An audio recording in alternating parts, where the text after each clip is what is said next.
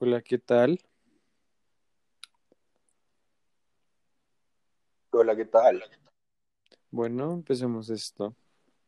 Bienvenidos a este podcast que pues nada, vamos a hablar de realidad social, ¿no? Ok, entonces vamos a aplicar cómo nos vamos a cuestionar y vamos a, a debatir sobre esas cosas. Sí, un debatico chiquito de no más de 10 minutos para que no sea tan aburrido. Entonces, empieza tú, me parece correcto que empieces. Mm, bueno, primero como la realidad social y cuál es la que vimos aquí en Colombia. Entonces, empieza, dale, dale. No, dale tú. Bueno, entonces, ¿qué es la realidad social como tal desde el punto que yo lo veo y quienes también nos han inculcado? Entonces podemos decir que mm, la realidad social es donde, donde estamos, donde nos rodeamos, donde vivimos y sobre lo que pensamos. desde pequeños nos inculcan como, como pensar, más o menos, si se puede decir. Eso se va desarrollando, pero nos meten primero una idea y lo vamos desarrollando a medida de, de la vida. Y, mm, y entonces, pues es lo que yo pienso de realidad social, como, como después de desarrollarla, nos, cómo estamos todos. Entonces, ¿cómo la ves tú en Colombia? Eh, pues en Colombia es una situación bastante difícil porque más allá de, una- de la realidad social, pues intervienen políticas económicas, ¿no?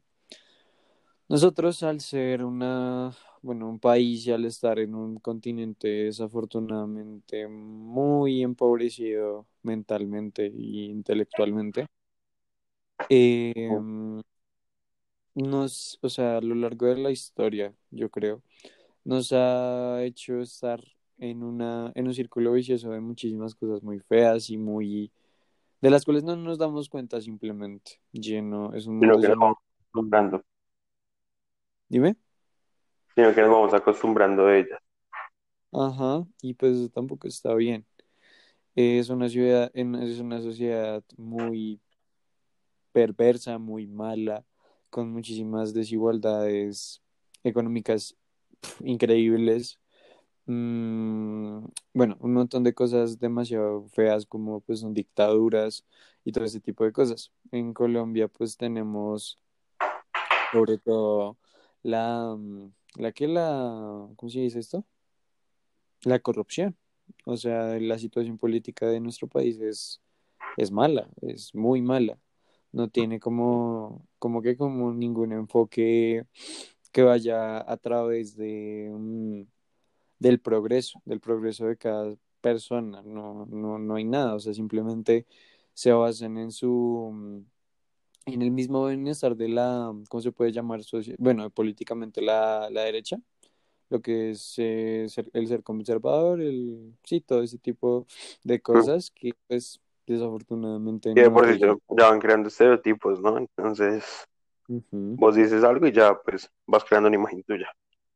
Sí, no se puede Y pues, lo malo sí es la, la libre opinión, que eso es lo que más nos afecta, porque acá creo que muy pocos pueden dar su verdadera opinión sin tener temor alguno, no ninguno en específico, pero es grave esa parte. No más, o sea, no más con los líderes sociales.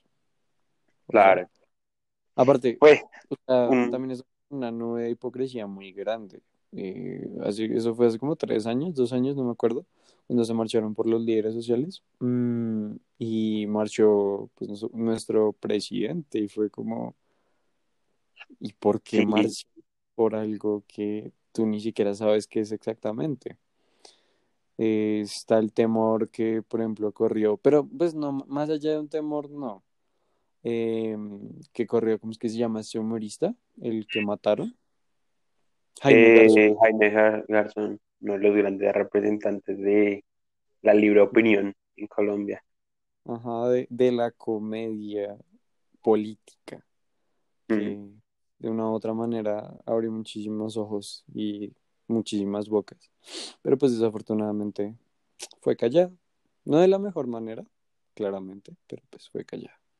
Entonces yo creo que pues es una realidad muy corrompida, muy facilista, Y ciertamente, distorsionada, también estamos muy controlados por los, por los, ¿cómo se por la comunicación, por los, por los noticieros, me- por los medios así de comunicación, sí, está muy claro.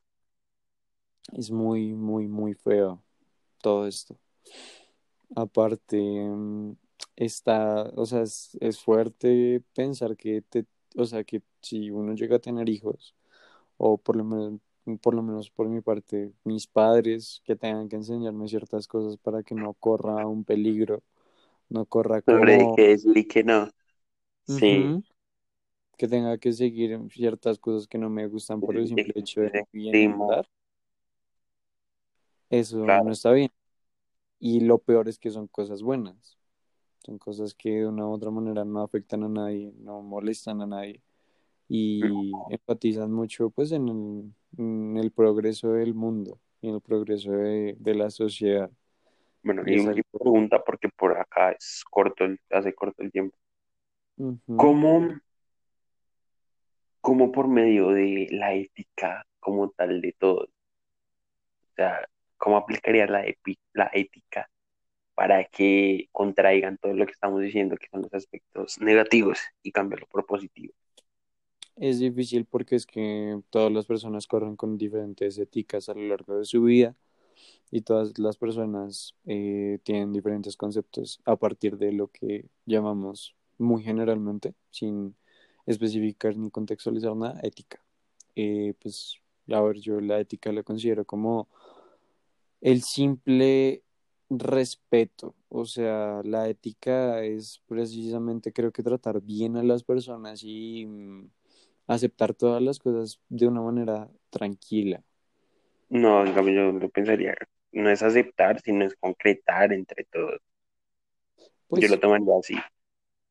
pues, no, o sea, se concreta una idea a partir de más ideas y posiciones concretas precisamente para llegar como a una ética. La ética es la posibilidad que tenemos los seres humanos para poder interactuar unos con los otros. Y eso está bien, Mm, lo cual en ese país, por lo menos, o por lo menos en Latinoamérica, estoy hablando muy generalmente, mm, no se ha visto en muchísimos países como pues es El Salvador, como es mm, Panamá, como pues también puede ser en cierta medida Cuba y todos estos países, pero la verdad, la ética se consigue cuando tú no tienes problema con que otra persona mire las cosas de manera diferente como tú las miras. Es fácil. dos puntos de vista.